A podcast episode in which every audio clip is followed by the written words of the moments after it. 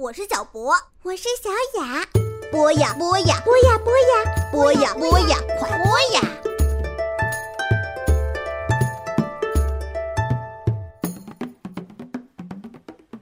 嗨，亲爱的小朋友们，欢迎收听博雅小学堂。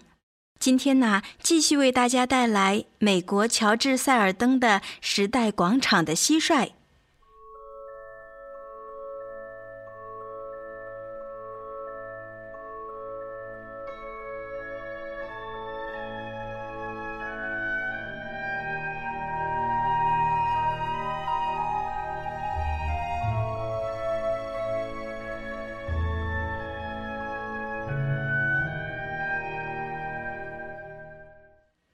冯赛也从报纸上看到了柴斯特的照片，他还是继续供应玛丽欧桑叶。他和他的中国绅士朋友从他家的阁楼里找出了两张折叠椅，每天都在八点和四点半的时候过来，坐在椅子上聆听柴斯特的新曲目。史麦德利一天也至少会来上一次，他带来了一个录音机。把柴斯特学会的所有的新曲子呀都录了下来。每次到了中场休息的时候，他就会利用这短短的十分钟，给听众来上一小段有关音乐欣赏的讲座。就这样啊，到了星期四的时候，柴斯特蟋蟀已经成了纽约市最出名的音乐家了。只是这会儿，有件奇怪的事情发生了，柴斯特察觉到。自己并不是真正的感到快乐，至少不像他以前那样的快乐了。生活也不再像以前那样自在有趣了。就举个例子来说吧，柴斯特发现，虽然荣耀是件好事，但是呀，也同样让他感到非常的疲倦。一天两次音乐会，天天举行，这样的安排实在是很累。再说了。他也不太习惯按照排定的时间来演奏。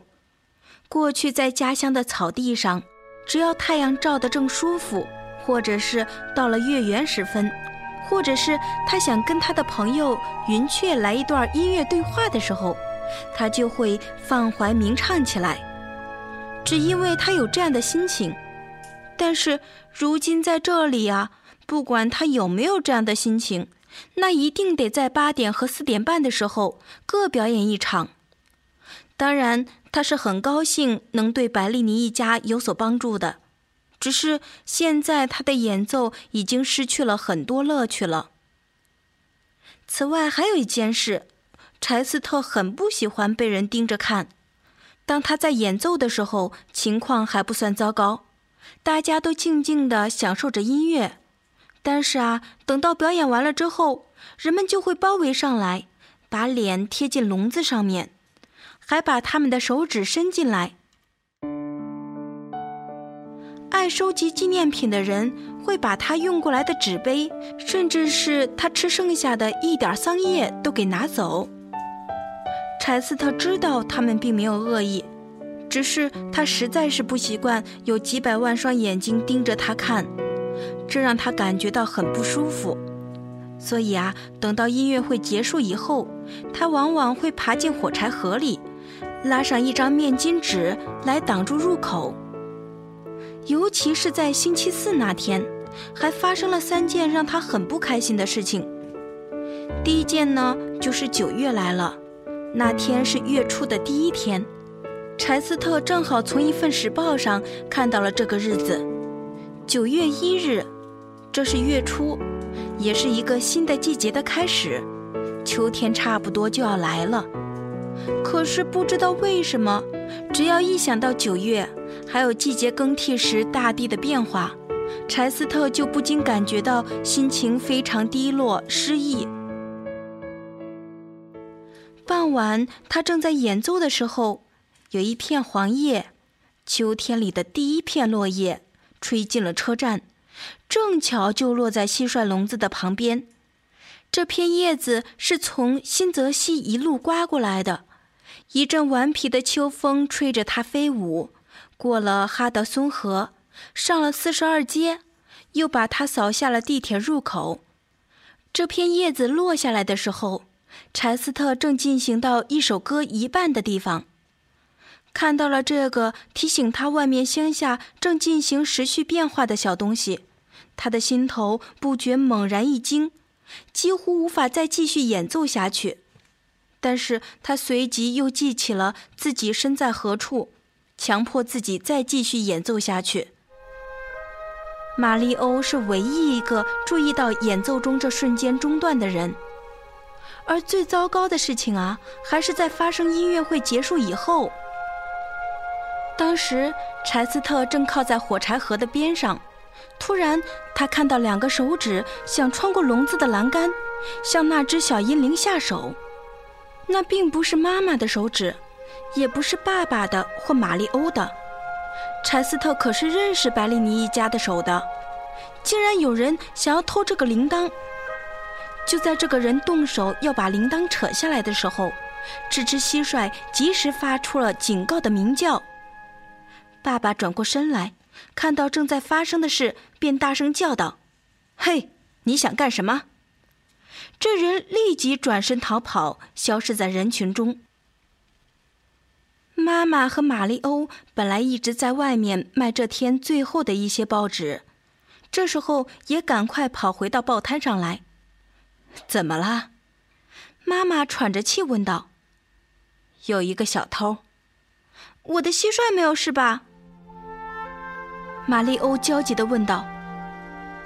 没事，他在火柴盒里呢。玛丽欧拿起盒子，往里面探视着。柴斯特就在里面，堆了一张面巾纸来挡住了开口的地方。你可以出来了，已经没事了。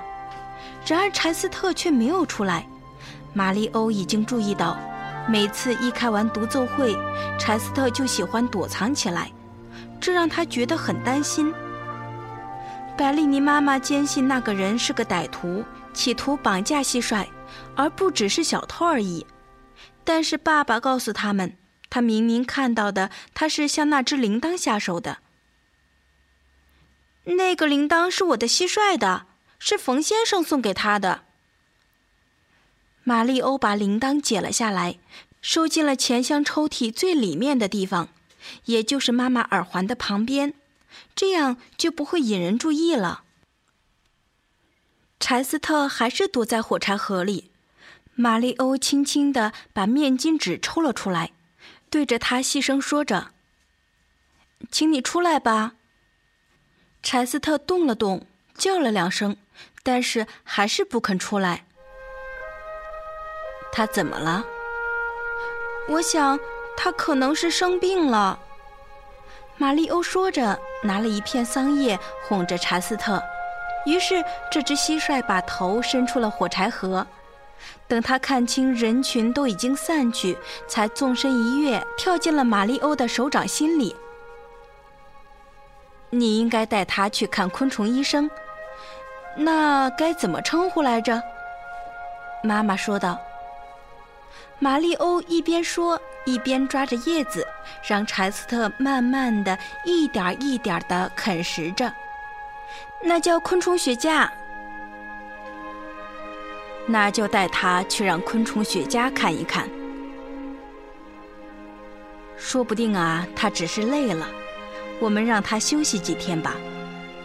柴斯特已经尽情的把大部分的叶子都吃光了，他短短的鸣叫了一声，表示了谢谢的意思，就跳回了盒子里。玛丽欧沮丧的说道。他不再快乐了。你怎么知道？我感觉得到。我知道，要是我是一只蟋蟀的话，我会有什么样的感觉？玛丽欧把火柴盒放进了蟋蟀笼子里。下周学校开学以后，你们要答应我，我不在这里的时候要好好的照顾他。我们会的，你知道的。我们也很喜欢他。这个男孩站在那里，低头看着笼子，他的眉头蹙在一起，显得很担忧的样子。如果说他在这里不能够感到快乐的话，我倒希望他根本没有来纽约。柴斯特也听到了，并在心里琢磨着玛丽欧刚才说的这番话。在白丽妮一家把盖子罩上打烊的时候，他还一直在想着这件事。稍后等他们都回家去了，就剩他一个独自在黑暗里，他仍不断的在心里盘算着这件事。然后，就像锁舌终于啪嗒一声对正了位置，他也迅速的做出了一项决定。一旦事情有了结论，柴斯特立刻觉得轻松了许多。他叹了一口气，翅膀和腿全都放松了下来。